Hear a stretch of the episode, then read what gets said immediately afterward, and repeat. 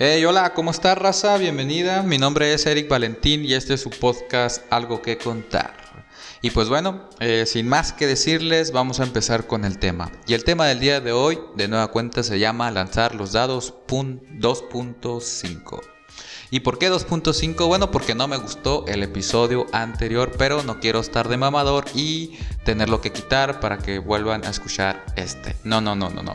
Les prometo que este va a estar un poquito más movido y por supuesto eh, con la idea más aterrizada. Y pero como ya saben, ¿por qué lanzar los dados? Bueno, por este escritor, uno de mis escritores favoritos que se llama Charles Bukowski. Y quiero comentarles un, un poquito de él, ¿ok? Quiero que entiendan cómo fue su vida más que nada y por qué decidí ponerle a este episodio eh, lanzar los dados y por qué les voy a volver a leer el poema. ¿ok? Charles Bukowski, por supuesto, fue un escritor, fue un escritor nacido en Alemania que vino a Estados Unidos, aquí se quedó a vivir, se naturalizó como estadounidense y pues bueno, fue autor de muchas obras literarias, tanto, eh, bueno, desde desde poemas hasta novelas.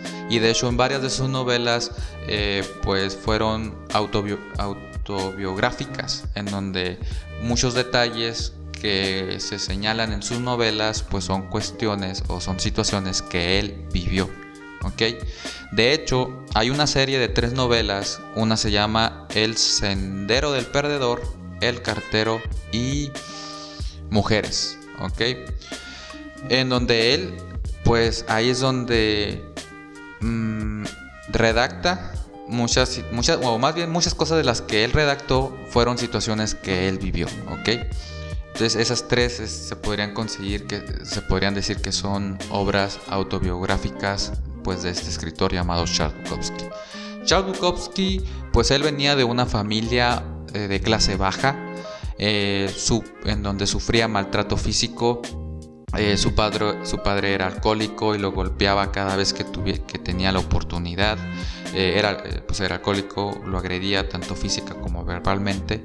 También tenía una madre, pero su madre en aquellos, pues ya saben, en aquellos tiempos la mujer era abnegada, este, siempre dándole la razón al, al hombre de la casa, etc. ¿no? Entonces, en este caso, la mamá nunca llegó a protegerlo. Sí, sí le tenía mucho cariño a su, a su hijo, a, a Bukowski, pero pues no lo protegía cuando debía de hacerlo.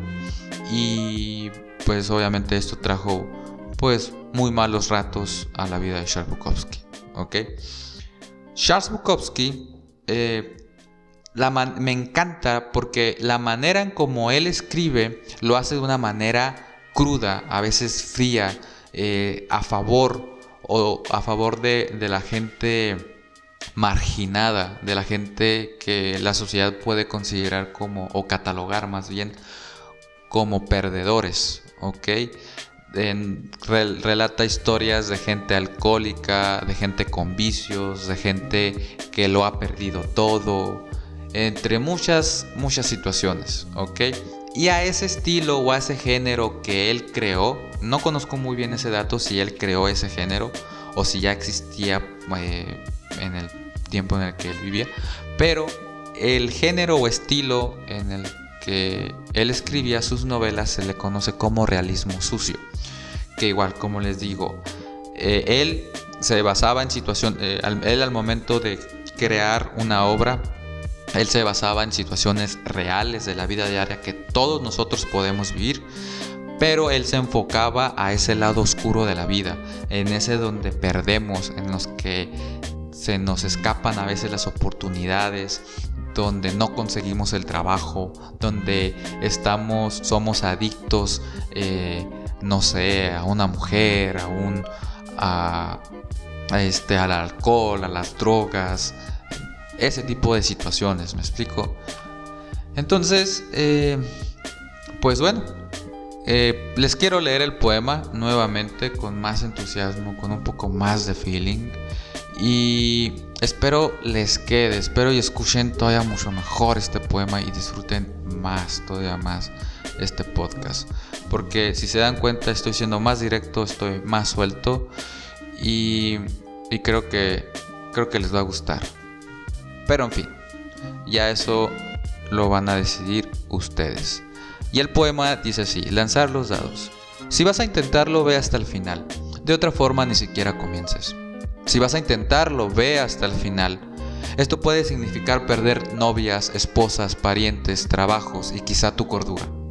Ve hasta el final. Esto puede significar no comer por tres o cuatro días. Puede significar congelarse en la banca de un parque. Significar la cárcel, las burlas, los escarnios, hasta la soledad. Aunque la soledad es un regalo. Todo lo demás son una prueba de tu insistencia o de cuánto quieres realmente hacerlo. Y lo harás, a pesar del rechazo y de las desventajas. Y será mejor que cualquier cosa que hayas imaginado. Si vas a intentarlo, ve hasta el final. No hay otro sentimiento como ese. Estarás a solas con los dioses y las noches se encenderán con fuego. Hazlo, hazlo, hazlo. Hasta el final. Porque llevarás la vida directo a la perfecta carcajada. Y esa, esa es la única buena lucha que hay. Bueno, eh, pues como dice ahí el poema, me gusta mucho porque encierra una verdad que pues ya conocemos todo, es una verdad, es una lección de vida que sabemos. Es decir, que para lograr las cosas hay que atreverse. Simplemente imagínense esto, ¿no? En el, caso de los hombres. Eh, la muchacha que nos gusta, ¿ok?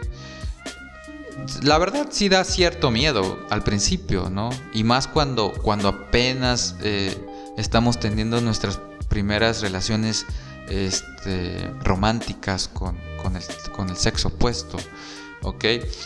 ¿Cómo fue ese, e, ese, ese miedo de, decirle, de, cantarle tiro, me explico, de decirle, sabes que tú también me, tú me gustas y pues quiero que seamos novios, o sea, el simple hecho de declararte, el simple hecho de pensarlo, eso la verdad, al menos a mí me da pavor y a pesar de los años me sigue dando pavor, pero obviamente hay que perder el miedo, ¿no? Y hay que atreverse.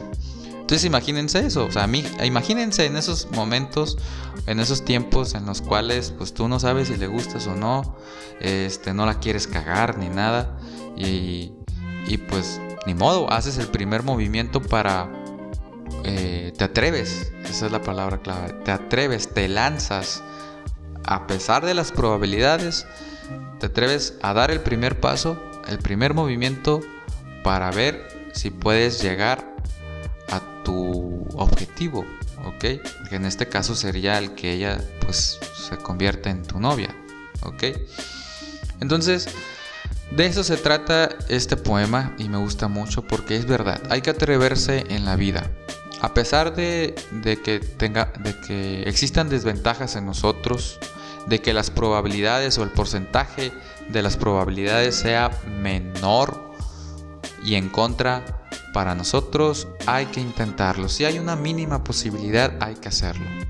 Pero obviamente hay que hacerlo siempre hasta el final, con la mejor actitud posible, siempre pensando que uno va a ganar, que nunca va a perder. Porque si se dan cuenta, uno nunca pierde, uno va aprendiendo una lección, uno, uno aprende cómo, cómo dices, bueno, ¿sabes que No me funcionó, me atreví, no me funcionó, no va por aquí la cosa, bueno, pues entonces tengo que cambiar, tengo que cambiar mi manera de pensar y mi manera de eh, hacerlo de otra forma distinta, pero que sí funcione, ¿ok?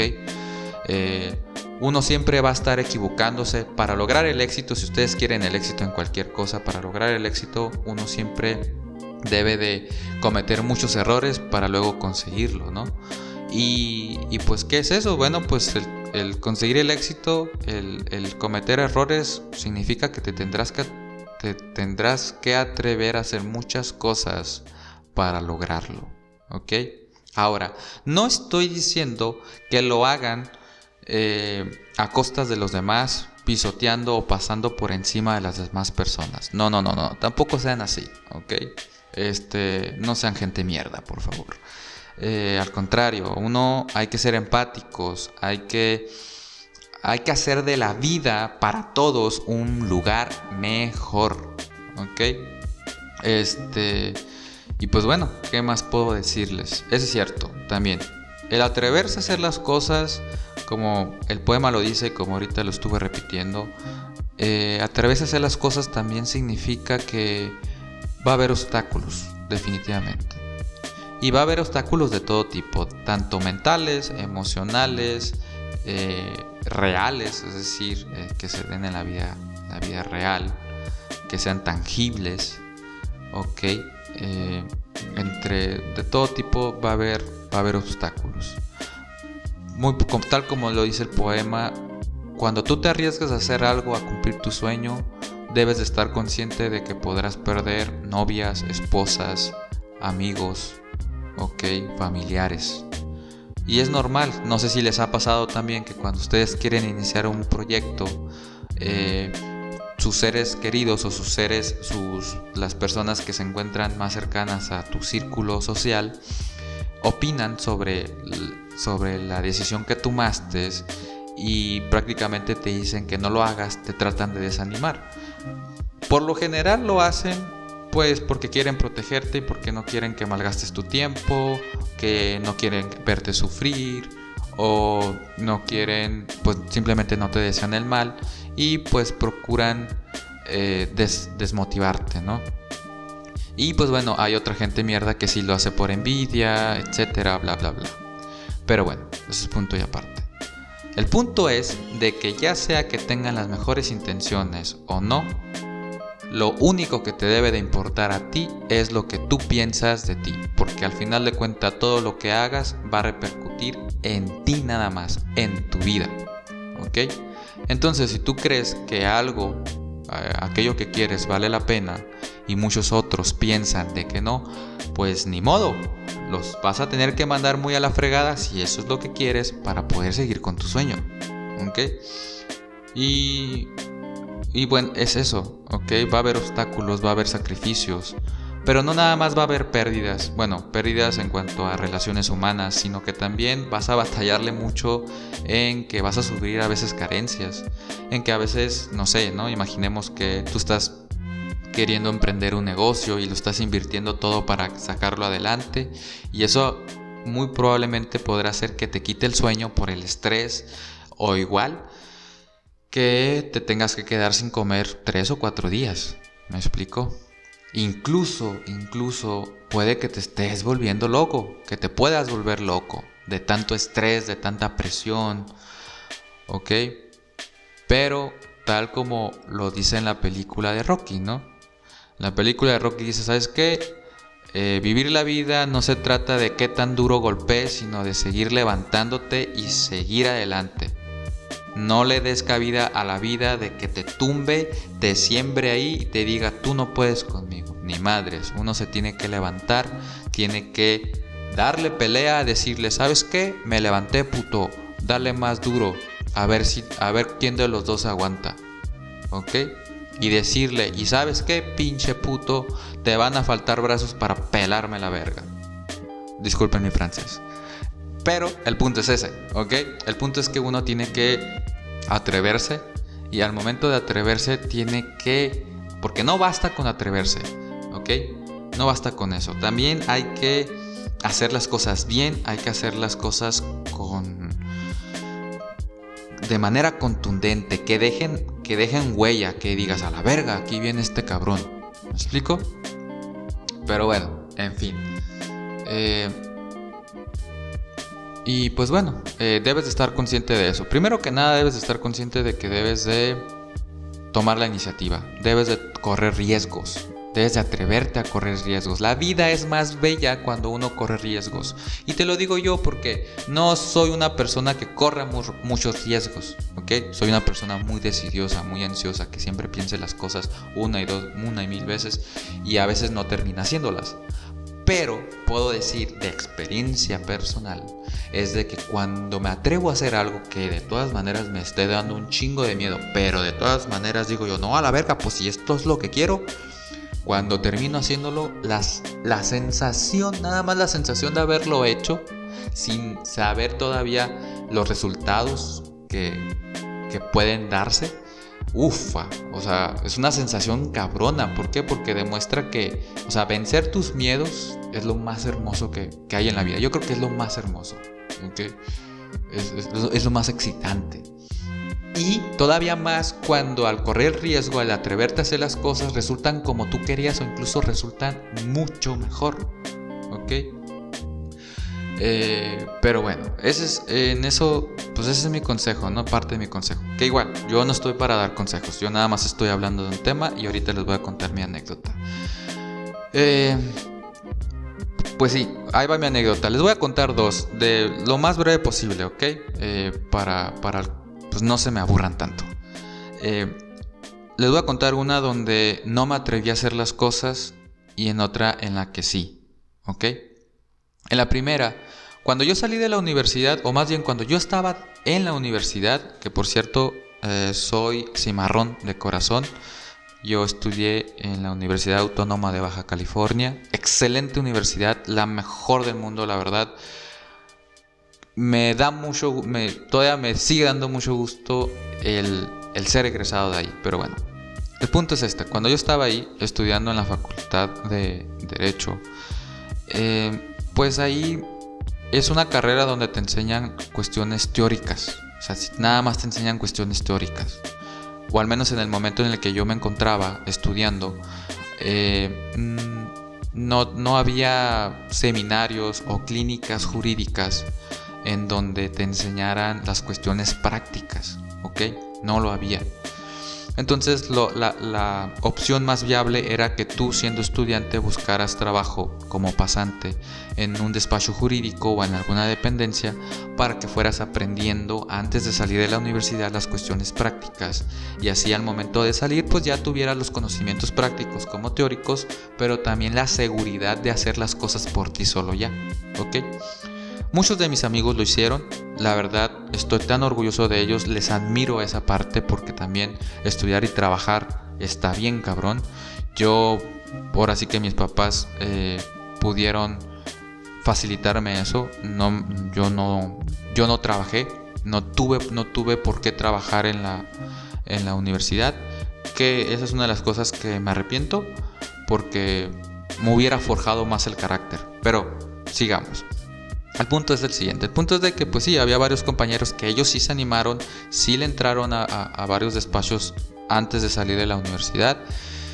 Y ahorita, y pues bueno, cuando salieron de la universidad, pues, pues ya sabían hacer muchas cosas, muchas cosas de las que yo en aquel entonces no podía hacer. ¿Por qué? Porque no había procurado hacerlo. O igual sí procuré, pero no le eché las ganas que debía. No fui tan contundente, tan firme en mi decisión de, ¿sabes qué? Voy a conseguir un trabajo de pasante y voy a aprender un chingo. No, yo era más como que, ah, ok, voy a ir a los despachos, voy a entregar currículum y ya si me hablan, pues qué bueno. Y si no, pues es porque no se pudo. O sea, lo dejé a la suerte, me explico.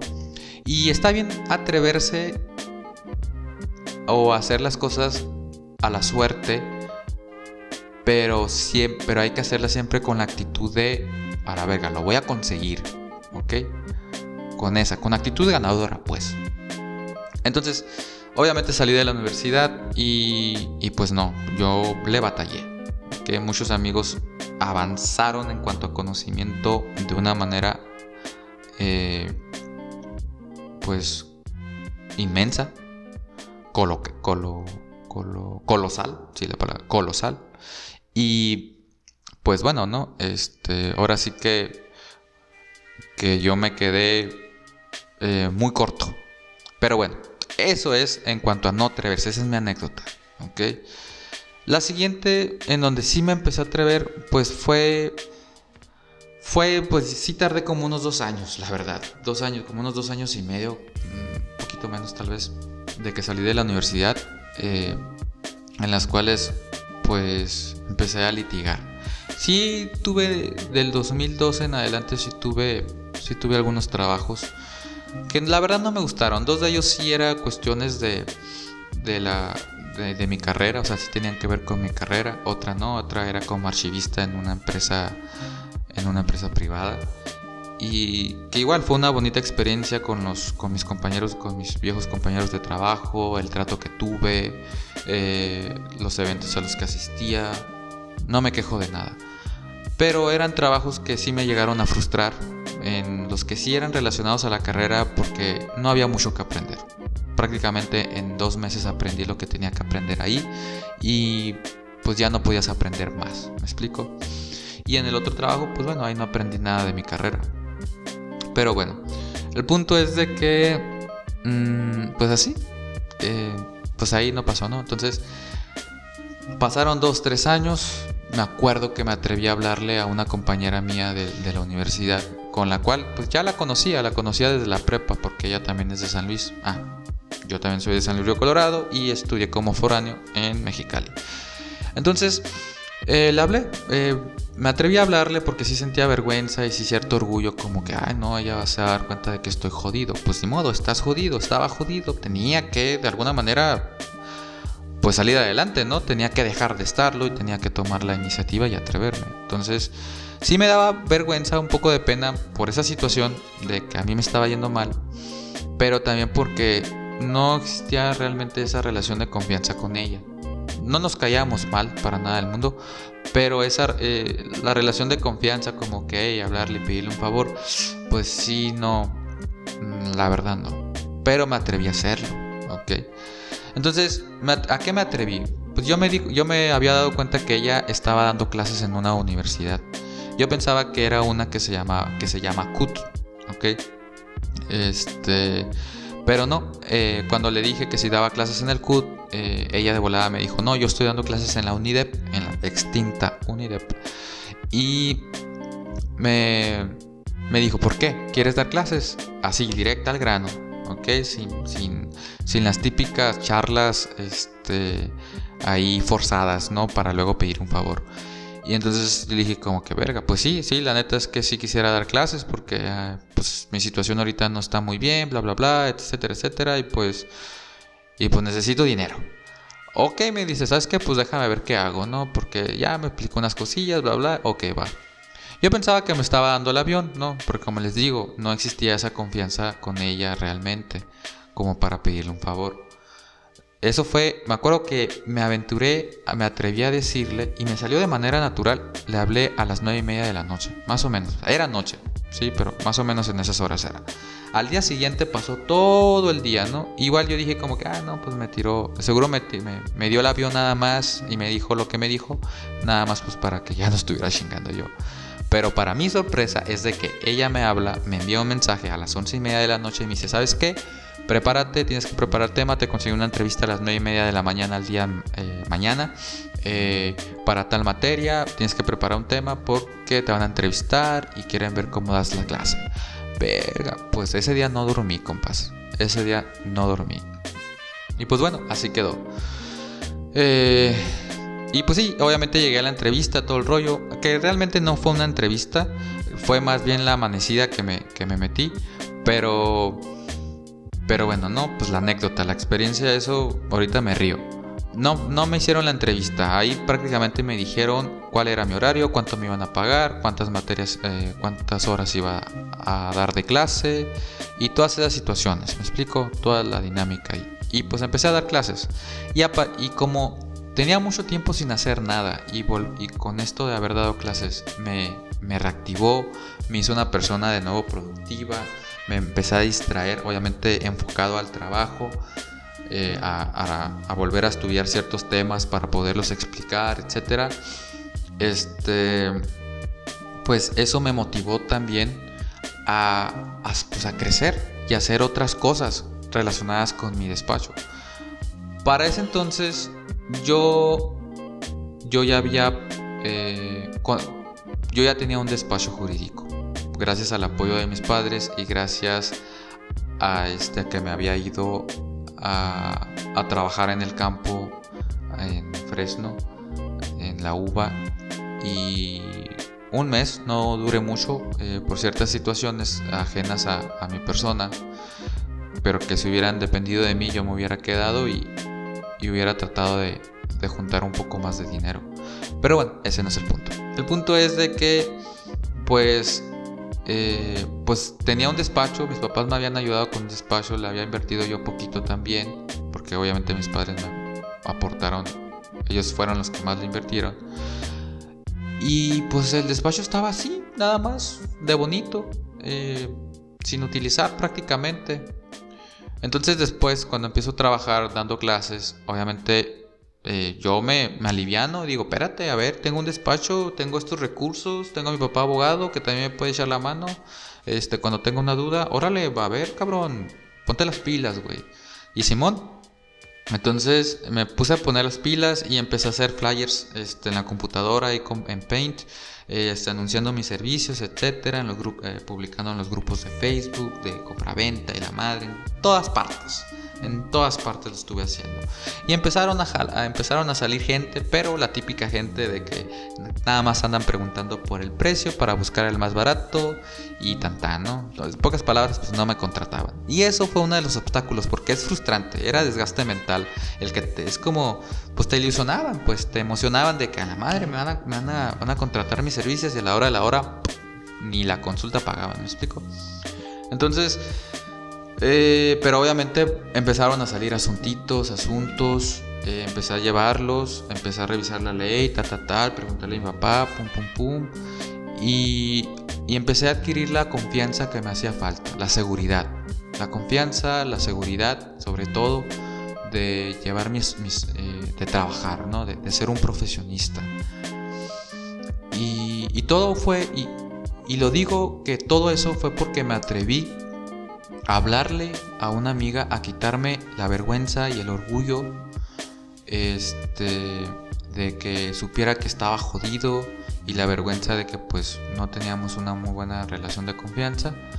Mm, lo hice a un lado y fue algo natural fue algo como que prácticamente fue instantáneo porque me acuerdo que estaba acostado rascándome el pincho ombligo y dije yo no no puedo estar así a la chingada la miré conectada miré la publicación de que estaba dando clases, eh, una foto eh, que había subido en Facebook, le hablé y pues mira, ahorita estoy contando esta anécdota en un podcast y estoy en un lugar en el cual me siento muy bien, me va muy bien, pero yo sé que me puede ir mejor y obviamente estoy para estoy haciendo las cosas para que me vaya todavía mejor.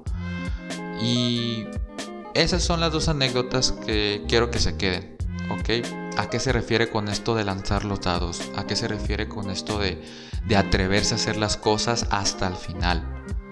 Porque sí, va a haber, va a haber sacrificios, eso sí, plebes, va a haber sacrificios. Vas a perder amistades a veces, te vas a quedar sin comida, no, vas a, no vas a poder conciliar el sueño, te vas a volver loco por la presión, por las burlas, por lo que tú quieras. Pero todo eso, mijito, todo eso es nada más, eso es nada más la vida diciéndote, a ver, güey, ¿qué tanto me aguantas? ¿Ok? Eso es la vida queriéndote tumbar. Pero cada vez que tú te levantes, tú levántate y le, ni pegas tan duro, güey, pégame más. ¿Y sabes qué? Te van a sobrar los, te van a faltar brazos para que me es la reata. Disculpen el francés otra vez. En fin, ese es el punto, ¿ok? Y pues igual también les dejo este poema, pues ya se los leí. Eh, pueden buscar este, si les gusta la lectura, este es un excelente autor. Si no conocen su estilo, este es un autor que ustedes puedan conocer, la verdad. No se van a arrepentir. Yo les digo esto, no se van a arrepentir. Así de seguro estoy a la chingada. ¿Cómo la ven? Bueno, eh, pues bueno, jóvenes plebes, mis queridísimos oyentes, gracias por estar hasta aquí. Muchísimas gracias por las reproducciones, la verdad ha sido un resultado que no me esperaba. Estoy muy contento, muy motivado a hacer más podcasts. Eh, este podcast pues es porque la verdad el otro no me gustó, pero dije no lo voy a quitar, voy a poner otro mejor para que comparen la calidad ahora. Ay, sí, padre. pero bueno, como les voy diciendo, entonces qué bueno que les guste. Este lo voy a, pues ya si lo están escuchando es porque ya lo subí, pero también les voy a comentar que voy a subir eh, pues otro al día siguiente. Bueno, no sé si al día siguiente, pero tengo que preparar un tema y no sé.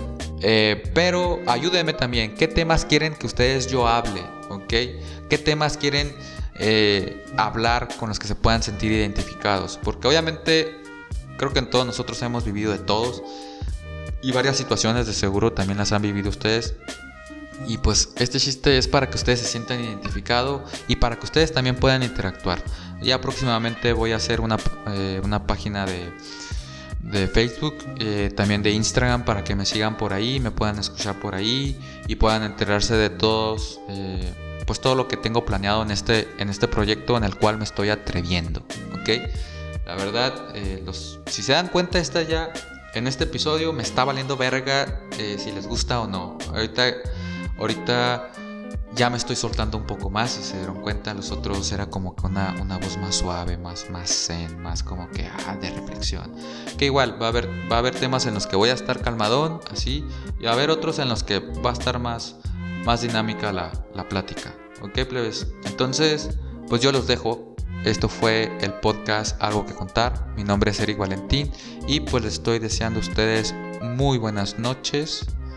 Sueñan con los angelitos pórtense bien, o más bien cuídense bien, pórtense mal y nieguen cualquier cosa.